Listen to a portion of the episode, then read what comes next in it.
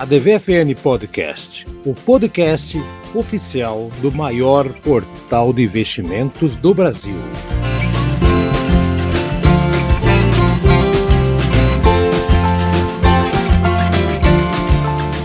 Muito bem, pessoal, mais uma edição do podcast ADVFN Brasil, podcast do maior portal de investimentos do planeta ou do globo na área, já aqui puxando uma brasa pro meu lado. Como é que tá a brasa? Olá, Haroldo. Olá, Tramujas. Olá, todo mundo que está escutando. Um bom dia, boa tarde, boa noite e também o Tramujas. Esse homem é o nosso youtuber. Daqui a pouco vamos falar um pouquinho sobre você. Fala, Tramujas. Olá, Rudo. Olá, Brasa. Olá, ouvintes do nosso podcast. Então, eu queria só puxar um teminha. Hoje vamos falar um pouquinho mais sobre alguns papéis. Acho que faz tempo que a gente não pega para um programa para falar diretamente. A gente faz tema, programas temáticos, aquela coisa toda. Mas uma coisa que eu estava vendo, uma discussão em grupos de Facebook, né, de investidores, é, o pessoal sempre tem aquela história, né, a tramuja de brasas, que se a bolsa cai, né, o dólar sobe, vice-versa, né? Tipo, né, todo mundo sempre fala isso, tem hum. várias explicações, várias, várias coisas assim que comprovam, porém não está acontecendo isso, né? Então, o preço das commodities né, subiu, fez aumentar a circulação de dólares no Brasil. Fato pra caramba, né? Muita gente de fora investindo no Brasil também, né? Mais de 50 bilhões de reais aqui da bolsa vem lá de fora, né? Então o dólar, né, eu, teoricamente, né, tá entrando, só que o dólar tá indo para baixo, não tá subindo tanto e a bolsa também. Uma balança meio meio esquizofrênica aí, então tem vários fatores aí, o pessoal tá indicando a uh, tensão da Rússia com os Estados Unidos, uh, também possíveis bolhas, entre aspas, né, que, que pode estourar ou não. Fato é que a moeda americana já tá vendo de várias baixas, né? Tanto que fechou aí o dia. A, fechou a 5 e 14, né? Então, teoricamente, deveria não tá nesse patamar, devia estar tá com, com uma outra, outra pegada. Tramujas, você que é um cara que sempre fala desse assunto, é, entende muito bem, talvez o pessoal que esteja comentando, seja uma dúvida do, da, da, dos investidores, quem segue a gente também, essa lógica, a bolsa cai, o dólar sobe e vice-versa, por que, que não está repetindo? reprisando, né? Vamos contar, não está se repetindo, vamos colocar assim. Uh, esse cenário agora, o que está segurando tanto dólar aí para arriba? É, o, esse movimento é um movimento que acontece de forma natural é, e é algo que realmente a gente percebe que é, que é, que é bem sinérgico. A gente tem hoje um, um cenário macroeconômico que, a, a, apesar da visita do Minto lá, que tinha acabado com a guerra, parece-me que a guerra Ucrânia e Rússia vai acontecer. Então, existe uma tensão no mundo. Então, fica aquela preocupação de fazer movimentos e mercados próximos ali da região da, da, da guerra. Então, a gente tem ali na, na Europa barra Ásia ali existem, existem economias em que o investidor gosta de levar o capital porque o juro prometido é um juros alto, só que que concorreria com o mercado brasileiro que é aquela região ali da Turquia. Então Sim. existem é, aquelas regiões onde o, o, investidor especulativo vai e faz esse movimento é, Brasil-Turquia, então ele faz, faz é, essa multi, esse, esse macro movimento do capital e é isso que puxa a tendência de um dólar alto, porque quando, quando o dólar aumenta, o que, que ele quer dizer na verdade? Ele quer dizer que o estrangeiro, ao invés de investir no Brasil, está indo para esses outros mercados. Com essa tensão da guerra, é, existe sim uma preocupação desse investidor e ele não está levando esse capital para lá. Então, isso, de certo modo, favorece o, o mercado brasileiro. Acrescentando o que o Tramujas disse, nós temos agora para sair uma mega IPO da empresa de, de seguros de vida da Índia, que era que era estatal e agora eles estão privatizando, né? Vão fazer a IPO. Isso está atraindo muito, muito investidor para lá. É, nós falamos nisso num, num agora artigo, recente, né? num, num artigo recente uhum. da DVFN em Brasa. Então tá lá, pode conferir. A inflação está afetando os Estados Unidos, está afetando o resto do mundo E o que, que eles estão fazendo? Estão preferindo colocar o dinheiro lá fora em imóveis, que é algo mais estável. Desculpa. E em criptomoedas, que é o que é de mais é, instável que existe. Então é algo engraçado, mas é preciso notar que existem outras opções para o investidor, que não necessariamente a bolsa e, e o dólar.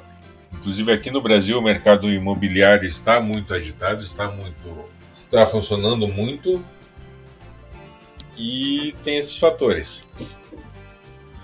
Tem o ouro também, gente, que o ouro, nessa, é, por causa desse estresse, também subiu mais de 3% na, no acumulado da semana, né? né a, a, a, gente acaba não falando muito sobre esses outros investimentos, mas o ouro também é uma, é uma, uma segurança muito interessante, principalmente em, em, climas de tensão agora, né, Brasa? Eu acho que também é outro ativo que é né, né as moedas, os metais, né, como eles falam assim, né? Acho que é, é, é bom ficar de olho, né? Então, sei lá Nunca investi em ouro, na verdade, mas o pessoal fala que vale muito a pena. E, e bom, 3% né, de acumulado na semana, acho que interessante, né, Brasil? Isso, outro ativo interessante. Ah, então tá aí. Gente, vamos falar um pouquinho de algumas empresas. Então tá aí esclarecido aí o que está acontecendo e ver o, a, o investidor está vindo para o Brasil. Que o Brasil não está entrando em guerra, mas se o nosso presidente continuar indo para lá, sabe se lá Deus o que pode acontecer. Vamos esperar pelo melhor para todos os lados, né? Falando um pouquinho aqui da nossa bolsa, nossas empresas aqui, né? Então tivemos uma semana sem muitas uh, atividades surpreendentes, né? Alguns assim que a gente vai comentar, né? Nada muito uh, que chamou, né? Saltou à vista dos nossos olhos. Lembrando que no carnaval, apesar do carnaval estar, entre aspas, cancelado, parece que não teremos pregão ainda em alguns dias lá, né? Parece que vão seguir o, o feriadinho, então. E me chamou a atenção, acho que cada um aqui vai falar de uma empresa ou duas aqui, mas me chamou muita atenção a Cosan, né, distribuidora de combustíveis, que tava a galera a, tava na expectativa aí quando iam sair, ia sair os seus resultados, mas saiu e muito bem.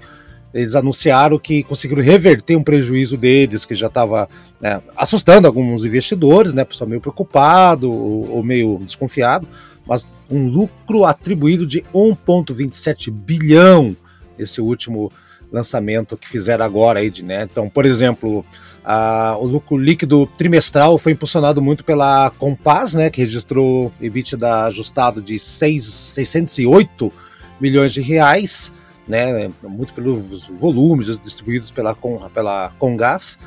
Então, acho que a receita líquida também eh, cresceu 20, por mais de 20%, comparado assim com, com o último trimestre, né? Foi para 6,75 bilhão. Então tá aí uma empresa que a galera tava comentando, tava meio, meio desconfiada, mas reverteu ali, depois de né, alguns investimentos, aquela coisa toda, e tá aí um bom papel para investir. Eu queria ver. Bom, combustível é uma coisa também que atualmente ainda ainda está se sobressaindo no, no mercado é, nacional, né? Sempre vai se sobressair, né? O setor de energia também, já vamos falar daqui a pouco. Mas queria ver a opinião do Braz a respeito desse, desse lucro, né? De 1,27 bilhão no quarto trimestre. Um bom número interessantíssimo para acalmar os investidores da COSAN, hein? É, a COSAN é uma empresa muito, muito interessante que está em vários, vários setores né, não, não só combustível. E é, eu também fiz uma, uma matéria muito boa sobre ela. Se você quiser investir uma empresa que, que tem um portfólio variado, então eu, eu investiria na Cosan. A Cosan, a Cosan tem... não tem só a Rumo e a Raizen. Uhum. Também tem a Compaz, que produz é, gás e energia. Que é o que ajudou nesse, nesse resultado. Tem a Move de lubrificantes, né? Uhum. Que eles têm a marca Coma Oil, que vende na Europa e na Ásia. Tem a Mobitech de logística. Então é uma empresa extremamente variada, extremamente diversa. E quando isso acontece, um, um, setor acaba ajudando o outro. Quando a empresa vai mal num setor, pode ser que vá bem em outro. É, é uma então, empresa tá. muito, muito interessante. matéria completa está lá no ADVFN em Brasa. Vai lá, dá uma checada, vale a pena. E Tramujas, quer dar um pitaco sobre a Cosan também? Ou qual que é o teu ponto de Quero, é dentro desse desenho que o Brasa fala, né? Que é a Cosan, para quem não sabe, é a, a base, talvez o principal produto dela seja o, é o refino, né? Distribuição e, e ela tem a questão do, do etanol, né, Brasa? Que é o que é o que é o grande produto dela ali, né? Dentro desse movimento. A gente fala de, do fechamento dela de trimestre, de um fechamento de 25,5% de margem de lucro líquido, que aponta que a empresa está tá operando bem e está com um mercado bem, bem interessante, um mercado com concorrente bem, bem trabalhado e tranquilo, ele não está tendo que acirrar preço. E aí isso representa em outros números que também são interessantes da companhia, um PL de 6,66 no último balanço, o que mostra que ela devolve para o investidor em seis anos o capital investido e, e, e apesar dela estar tá nesse crescimento, nessa expansão de negócio, ela ainda fez um pagamento de 2,9% de dividendos. O que representa um dividendo interessante para quem quer olhar também a carteira de investimento em médio e longo prazo. Então tá aí, mais uma, uma empresa que anunciou, foi muito bem, assim como a aí o Brasa pediu para falar no, no, nosso grupo de WhatsApp da EDP Brasil, que já tinha, né, em dezembro já tinha aprovado aquele pagamento da, dos juros sobre capital próprio, né, no montante de 400, mais de 450 bilhões de reais, né, e agora, na, na última quinta-feira dessa semana, dia 17, eles anunciaram que vão pagar dividendos e juros sobre capital próprio né, de 1,2 bilhão de reais, 2,18 reais por ação. Pode parecer pouco para você? Mais de 10% de dividendo. Olha, é Brasa que, que, que em dois meses, que, que boas notícias para quem tem é. papel deles, hein? No, no total dá R$ 2,18 por ação. Muita então, para cada ação que você tiver, você vai ganhar aí no total, né, entre juros e capital próprio e dividendos, você vai ganhar 2,18 R$ 2,18. Então é um resultado excelente. Uh, ela está chamando a atenção de muitos analistas por aliar crescimento com distribuição de dividendos, que é algo que não acontece muito com muita frequência. Ela apresenta um PL de 6,2. Ótimo. Que é, como o Francisco disse, como o Tramujas disse, é excelente. Eles estão reestruturando, né? Estão tentando diminuir a diminuir a sua exposição às hidrelétricas e aumentar o investimento em energia solar e eólica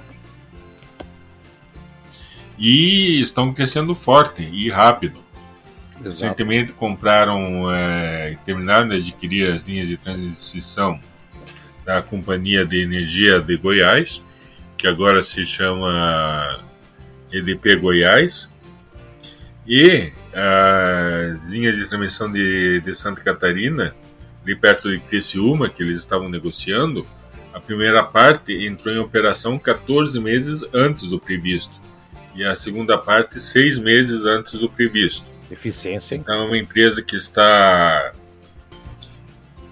crescendo muito rápido, está com ótimos investimentos em energia renovável. E essa boa notícia dos dividendos e dos juros do capital próprio, né? Que, que isso agrada muitos investidores. Pois é, olha só, gente, saiu no dia 16 de fevereiro, no dia antes do anúncio aí desse, desse dividendo aí, né? Apresentaram ali no resultado deles um lucro líquido atribuído aos acionistas controladores de 809 milhões de reais, na alta de 15,6. E os números tá aí, o PL de 6, né, Brasil, que você falou? 6,21. 6,21, margem líquida ah, atingiu 17,3%. Tá, então tá numa empresa muito boa que está apostando em energias renováveis. Tá aí, né, Tramujas, para você que quiser renovar sua carteira. Tá uma empresa que renova. É sempre uma boa, é sempre bem-vindo, né? Com certeza, com certeza vale muito a pena. Acho que é, é um movimento bem interessante. porque é, é onde existe uma tendência de um novo mercado, né? Então, de uma mudança de comportamento dos usuários, de, um, de uma maneira diferente das pessoas perceberem que faz sentido esse novo caminho. Uhum. Então tá aí. Então, apostem nesse papel. E falando de papel, Tramujas, tem as empresas que lidam com papéis também. Foi uma semana mais tranquila, tivemos esses bons resultados aí que a gente está falando, né? Mas as empresas do setor de, de, papel estão muito bem. Lembrando também que Banco do Brasil subiu 2%, mas aí já, já meio que todo mundo já, já acompanha. Né? Bradesco né? fechou, fechou o ano de 2021 com 26 bilhões de lucro. E a, e a semana também, o Carrefour também teve uma, uma, uma fechou até bem, né? 1,69. Energias do Brasil, outra de energia, 1,90. Já falamos aqui dessa empresa. Ah, então tem aí, tem. Né, então, mas assim, os papéis das empresas de papéis, Suzano, é, eu acho que vale a pena a gente dar uma comentada aqui, porque é, ao contrário do que está acontecendo, o pessoal acha que foi para o digital uh, o papel ia sofrer, não é bem esse o negócio, né, Tramujas? Não, não. O setor de papel é um setor bem interessante na bolsa, na bolsa brasileira, na Bovespa. A gente está falando aqui de um setor com poucas empresas, mas com empresas muito bem posicionadas. A gente tem ali na bolsa a celulose Irani, a gente tem a própria Clabin, que é uma gigante do, do, do, segmento, e a gente tem a Suzano, que também é outra empresa muito grande, de, de é, a maior empresa desse, desse setor em relação às outras duas. A gente está falando aqui de empresas de a partir de 1 bilhão até 15 bilhões de, de reais de patrimônio líquido mas que, que tem uma tendência, e, e, e, o que é legal desse setor é que a gente sempre fala que é importante olhar através de alguns números, né? Então, quando a gente fala da, da Clabin, quando a gente fala é, quando a gente fala do, da celulose irani, ou quando a gente fala do, da, da Suzano, a gente não está só falando é, de empresas de papel, mas a gente está falando de empresas de papel que estão muito bem posicionadas e como que a gente enxerga isso? Com a margem de lucro líquido. A margem de lucro líquido des, dessas empresas, elas não, não são menores. As três empresas elas operam com uma margem em torno de, de 17% até 21%.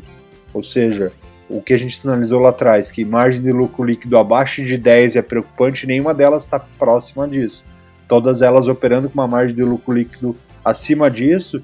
E aí, muito do que você falou, é, Haroldo, ah, não, mas e o papel? É, é, a inteligência de entender que o papel tem outras entradas. Então, quando a gente olha hoje a expansão dos móveis de MDF, por exemplo, o que cobre a, a, a madeira para proteger a madeira da, de, da questão da água ou para dar tonalidades diferentes no tom da madeira, hoje é o papel.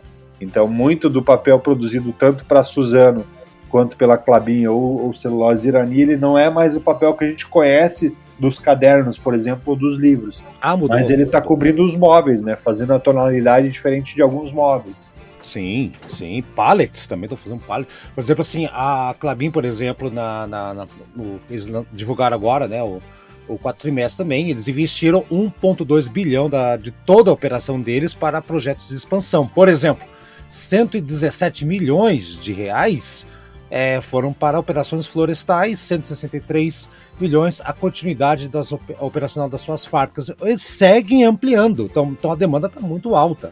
Tá muito Exato, e a Clabin é aqui, esse, esse trimestre fechou o trimestre com uma margem de lucro líquido de 20,66%, que é excelente. Receita líquida de, de 4, mais de, de 4 bilhões de reais, é muita coisa, gente. É, então tá aí. Então, Brasa, e esses papéis aí, vale a pena investir nesses papéis das empresas de papéis? Que não são mais só papéis. Os papéis de papéis, vale muito pena. Uh, a Clabin, como se disse, está expandindo, vai expandir sua fábrica no Ceará. E uh, se, se alguém tem dúvidas sobre, sobre o quanto essa empresa é sustentável, a Clabin, por exemplo, entrou no índice ouro mundial de sustentabilidade. Então, ela é uma empresa extremamente preocupada com, com o meio ambiente, com, com garantir a sua fonte principal de negócios, né? Então, é uma empresa muito interessante por esses números que apresentamos agora. Exato. Então, fique atento mais uma empresa aí, mais um setor também que parecia que ia ter crise quando veio a pandemia, né? ninguém vai fazer isso, home office, acabou nada disso. Os caras souberam se reinventar. E também não são bobos, né? São, são, são indústrias gigantescas. É, só, né? só que aumentou a procura por lenço de papel foi. é, por aí. Embalagem para poder vender álcool gel. Tem um monte Verdade. De... É, tudo, cara. Tudo, tudo tem papel, né? Não tem, não tem muito como escapar disso. E finalmente vamos fechar o programa de hoje, né? Do, de, falando sobre algumas empresas que nessa semana mais tranquila, porém não tão né, uh, descartável, né? A Natura, né? A Natura também é outra grande uh, empresa, né? Que dessa vez foi o Tramudes que pediu palavra. Vamos falar da Natura, que tá, tá bem interessante o que está acontecendo lá. Eu confesso que eu não vi essa semana notícias sobre a Natura, então estou aqui esperando Tramujas. O, qual é a qual é a coisa? A Natura, na verdade, a, a minha chamada para falar da Natura é meio que para levar um, uma agulha para estourar um balão. Por quê? Porque muita gente é, criou uma certa euforia em relação à Natura, é, por causa do número, do, dos últimos números, né, faturamento principalmente, porque ela voltou a ter uma receita líquida nos últimos três meses de 9 bilhões de reais. Porém, o que me preocupa nesse cenário da Natura é que para faturar 9 bilhões de reais, sobrou, ela faturou 9 bilhões de reais no último trimestre. Tá. Porém, é, sobrou no caixa da companhia 272 milhões de reais. Ou seja, ela está operando com uma margem de lucro líquido de 1,3%, o que é extremamente preocupante, porque mostra um acirramento no setor muito grande e mostra que a marca está conseguindo posicionar ou girar produtos na ponta baixando o preço ou trabalhando com uma margem de preço muito apertada. Ela não está repassando aumento de custo de produção, ela não está repassando uma série de questões para poder garantir a venda na ponta. Isso tem feito que é, com que o endividamento da companhia cresça. Então ela está com uma dívida bruta de 12 bilhões de reais e ela está trabalhando com uma dívida líquida em torno de 7 bilhões de reais. Não gosto de alarmar demais, porém é, é preocupante porque parecem sinais. É, aqui eu vou dar um, um, exemplo de um grupo que não está na bolsa, mas que se preparava para entrar na bolsa, mas que parecem muito com sinais do grupo Madeiro, ah, que forçam o um movimento para expansão rápida, só que daí esse movimento joga a companhia numa seara de margem muito baixa e depois para dar o giro e o reposicionamento é complicado. Então é. aqui é um alerta para quem entrou na euforia do faturamento e não olhou margem de lucro líquido. E a Natura, a, Natura comprou a Avon, Avon esses, é, esses dias, né?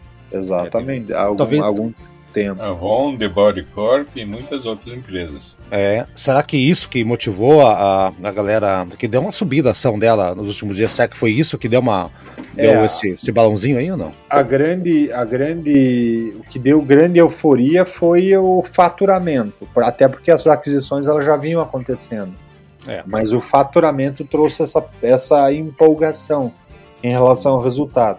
Mas é importante acompanhar como está sendo essa absorção, né? Porque é o que vocês estão falando. É, faturou, mas ela absorveu várias outras empresas, o quanto ela está consolidando essas absorções para fazer com que a máquina Natura volte a operar como a gente acompanhava ela no mercado. Pois é, o Braz, olha só. Inclusive, fala. Inclusive a Natura tá iniciou um estudo para tentar se mudar para a bolsa de Nova York, né? E Vamos ver aí o quanto isso impacta. Uh, tentar melhorar esses números, tentar diminuir esse endividamento para ser listada no exterior. Então a galera já vinha já há dois, três anos já olhando essa, essa fusão, essa compra aí, né, uma empresa que teria um valor aí superior a 10 bilhões de dólares como de se juntar um com o outro, né? Mas é aquilo que o Tramujas falou, né? Vamos, vamos ficar atentos com o que pode acontecer aí. Pode ser um balão de saia, pode não ser, não, não sabemos, né? Mas sempre bom ficar atento com o que o Brasil e o Tramujas falam. Esses caras sabem do que estão falando. Vamos ficar atento aí. Então tá, gente, acho que por hoje é só. Muito eu só tenho a agradecer aqui aos dois comentaristas que sabem tudo. Primeiro, o Brasa que chegou. Brasa, fala um pouquinho sobre como é que tá lá os seus textos lá no site da DVFN, a DVFN em Brasa, dá, dá uma pincelada pro pessoal aí. Ah, o pessoal, ah, acho que tá gostando lá, eu vi que o pessoal. É, essa, essa semana você vai ver lá a estratégia de Warren Buffett e de outros é, analistas em, essa, em ações para fugir da inflação. O que eles estão fazendo e duas estratégias que eles recomendam para se proteger da inflação investindo na bolsa. É, é bem interessante. É, vai lá, ficou curioso? Vai lá, dá uma, dá uma, dá uma procurada ali nos textos do Brasa, ADVVN Brasa, muito bom. Brasa até semana que vem, então. E glorioso Tramujas, que infelizmente por motivos profissionais não conseguia uh, ver o vídeo dele dessa semana, né? Que saiu ontem, né? Estamos gravando no sábado pela manhã, mas saiu na sexta-feira à noite no canal do YouTube da DVFN. Então, dá um teaserzinho aqui, vou colocar o link do YouTube também na descrição. Então, Tramujas, como é que foi esse papo? O que, que a galera vai encontrar ali nesse, nessa conversa? A gente lançou ontem no canal da DVFN o vídeo da minha entrevista com a Marina Miranda, que é a gerente de relação com investidores do grupo Log. Foi um papo muito legal porque é uma empresa que ela nasce de um braço da MRV, ou seja, ela nasce de uma de um movimento de uma, de uma empresa que, que se especializou em construção e ela está ampliando o escopo. O vídeo que o, o CEO do, do grupo MRV é um torcedor fanático do Atlético Mineiro, então ele investiu nos últimos anos em, em, em na construção, inclusive do estádio do Atlético Mineiro. O Acho que, que sai esse ano, né? Sai, sai, em outubro. É, sai em outubro. O final é isso, de né? 2022 é para ser entregue nos estádios mais modernos do, do Brasil. E é. é. incrível, assim, porque realmente vai ficar lindo o estádio do Atlético Mineiro. É, e ele, ele forma lá atrás essa empresa que é a Log, que são galpões, mas são galpões muito modernos, muito bem posicionados e a minha entrevista com a Mar Marina Miranda é muito legal porque ela vai contando um pouco desse passo a passo e como a empresa, nesse cenário, é, ainda em pandemia e sobre é, em, em algumas dificuldades para alguns setores, foi extremamente positivo para a Log. A Log é a empresa com o ticker LOGG3, para quem quiser acompanhar lá e olhar os números. É. Ela, ela fecha 2021 com uma margem de lucro líquido acima de 200%, e aí tem outros números que impressionam da companhia, vale a pena conferir e olhar é. e, e, perceber se a empresa faz sentido ou não para você, investidor, acompanhar melhor. Esse aí que nós anunciamos na semana passada, né? Eu vou acompanhar depois ali no, no, no YouTube, né? Não consegui acompanhar no, no momento do lançamento, mas está lá para todo mundo acompanhar, vai estar tá na descrição também. Tchau, Tramujas, até semana que vem. Tchau, Brasa e bons investimentos para todos. Não, beleza. Um abraço, até mais. Tchau para todo mundo e bons investimentos.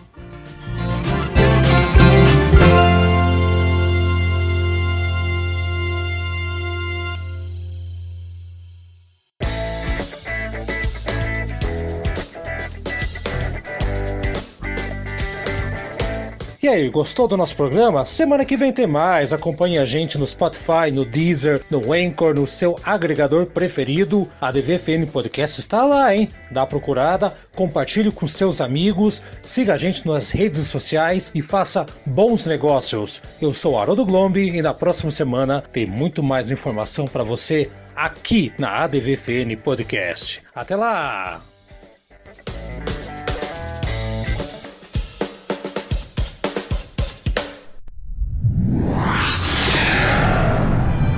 Uma produção na pauta podcast.